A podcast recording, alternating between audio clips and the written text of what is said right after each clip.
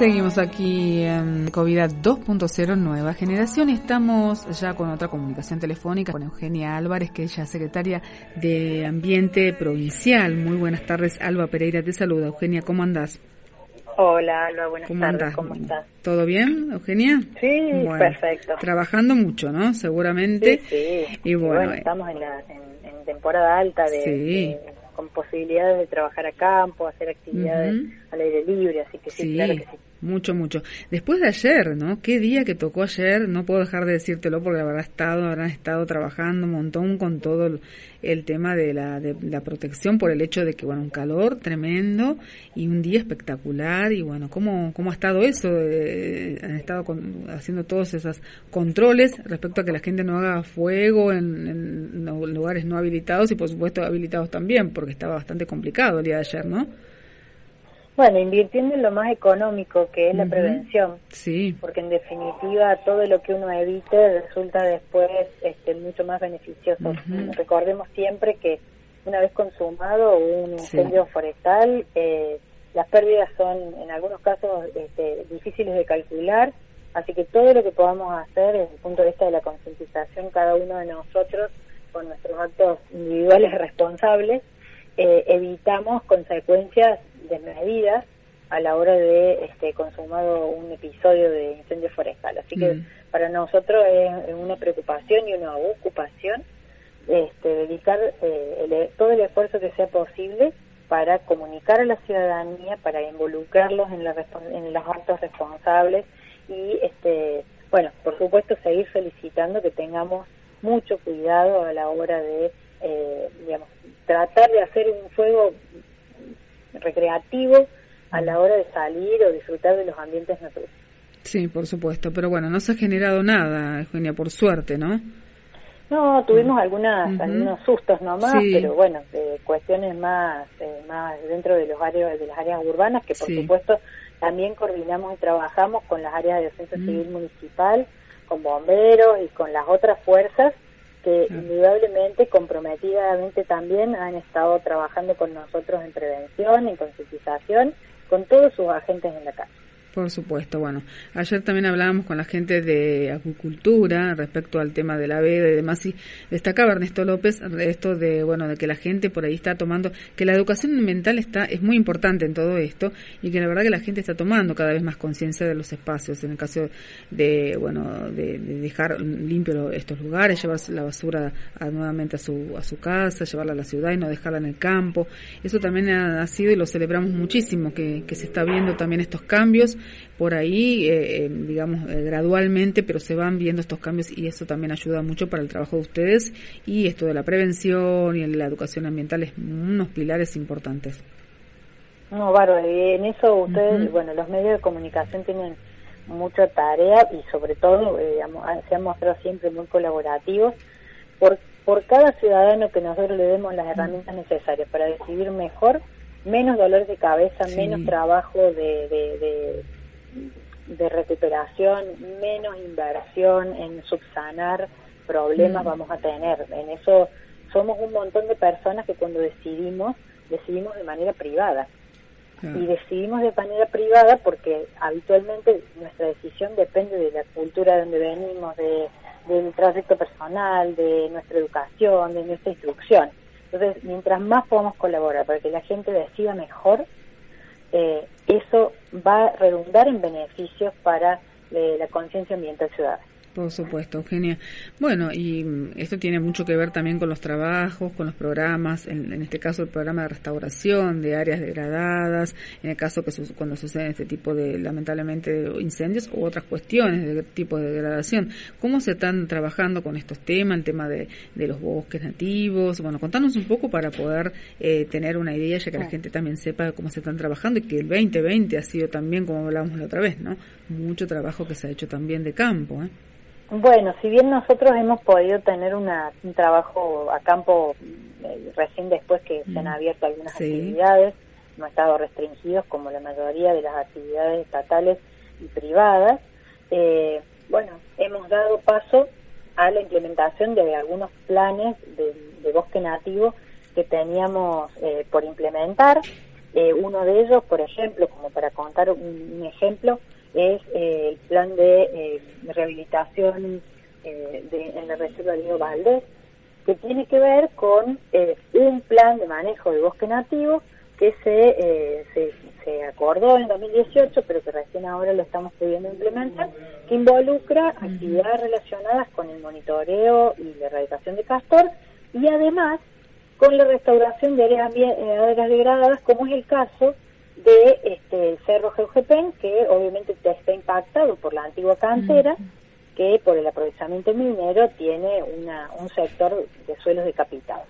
eh, con alta pendiente, entonces a partir de ahí se desarrolló una serie de metodologías para eh, intentar eh, recomponer la cubierta vegetal y trabajar, tratar los taludes de manera de evitar, seguir evitando la retroerosión Así que bueno, estamos trabajando, por ejemplo, en ese caso, con una profesional contratada, la, Luciana Mestre, eh, y con todo el equipo de Guaraparques y profesionales de la Secretaría, para poder intervenir en esa ladera y eh, desarrollar distintas metodologías que nos permitan eh, probar sistemas de, este, de retención de, de sustratos.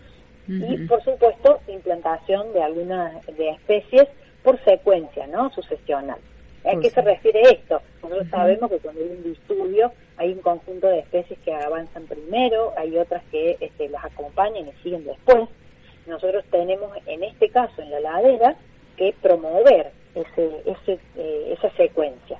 Entonces, para eso se utilizaron eh, unas redes que nos donó la municipalidad de Tolwyn, y ahora estamos gestionando otras, además de el apoyo de parte de, la comunidad de ahí de Tolwyn.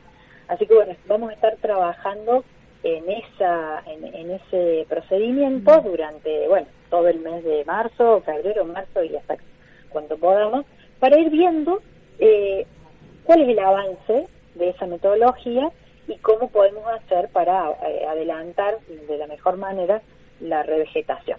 Qué bien.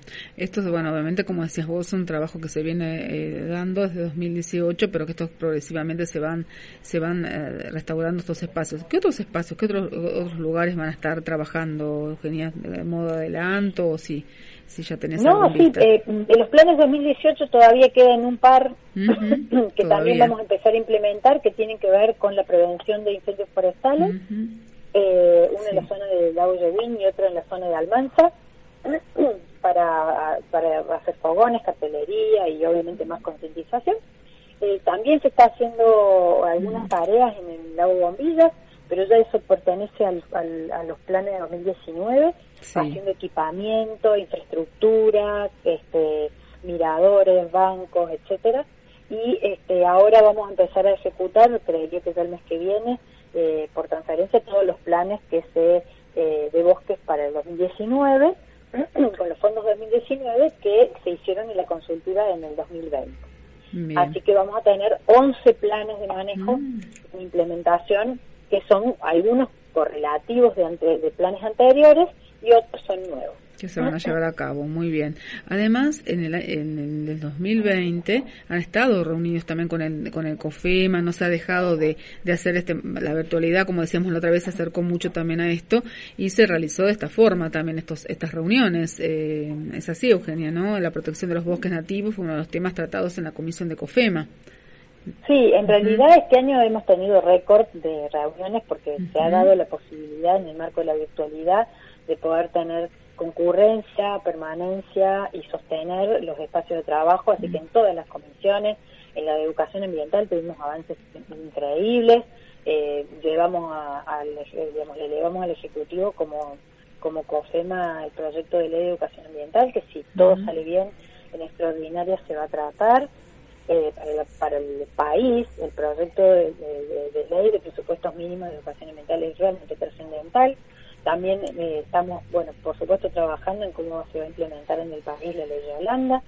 Eh, también hemos estado trabajando en las comisiones de bosques, de biodiversidad, de residuos, de, este, de biocidas, de, eh, de agua y cuencas, de legislación, por supuesto, y de cambio climático, en los cuales hemos tenido realmente las jurisdicciones una participación activa una, sobre todo resultados y trabajos que han tenido su, con, su correlación en un producto y también eh, muchísima participación, así que eh, auguramos que para el 2021 el trabajo con el COFEMA realmente este, sea eh, una continuidad de toda esta gran labor que tuvimos en el 2020.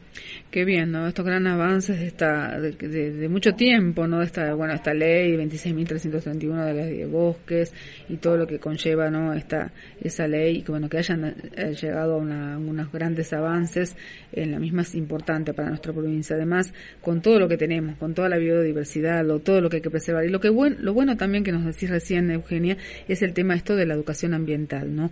Es tan importante lo que justamente te contaba que hablábamos ayer con, con Ernesto López, eh, con el tema esto de, la, de la veda, por el tema de, la utilización del tema del consumo de los bivalvos, ¿no? por el tema de la marea roja y demás. Claro, ahí en, en, Almanza, que contaba, bueno, que esto que la gente va tomando eh, dimensión de, bueno, que hay que cuidar esto, de, que hay que preservarlo, cuidarlo y demás.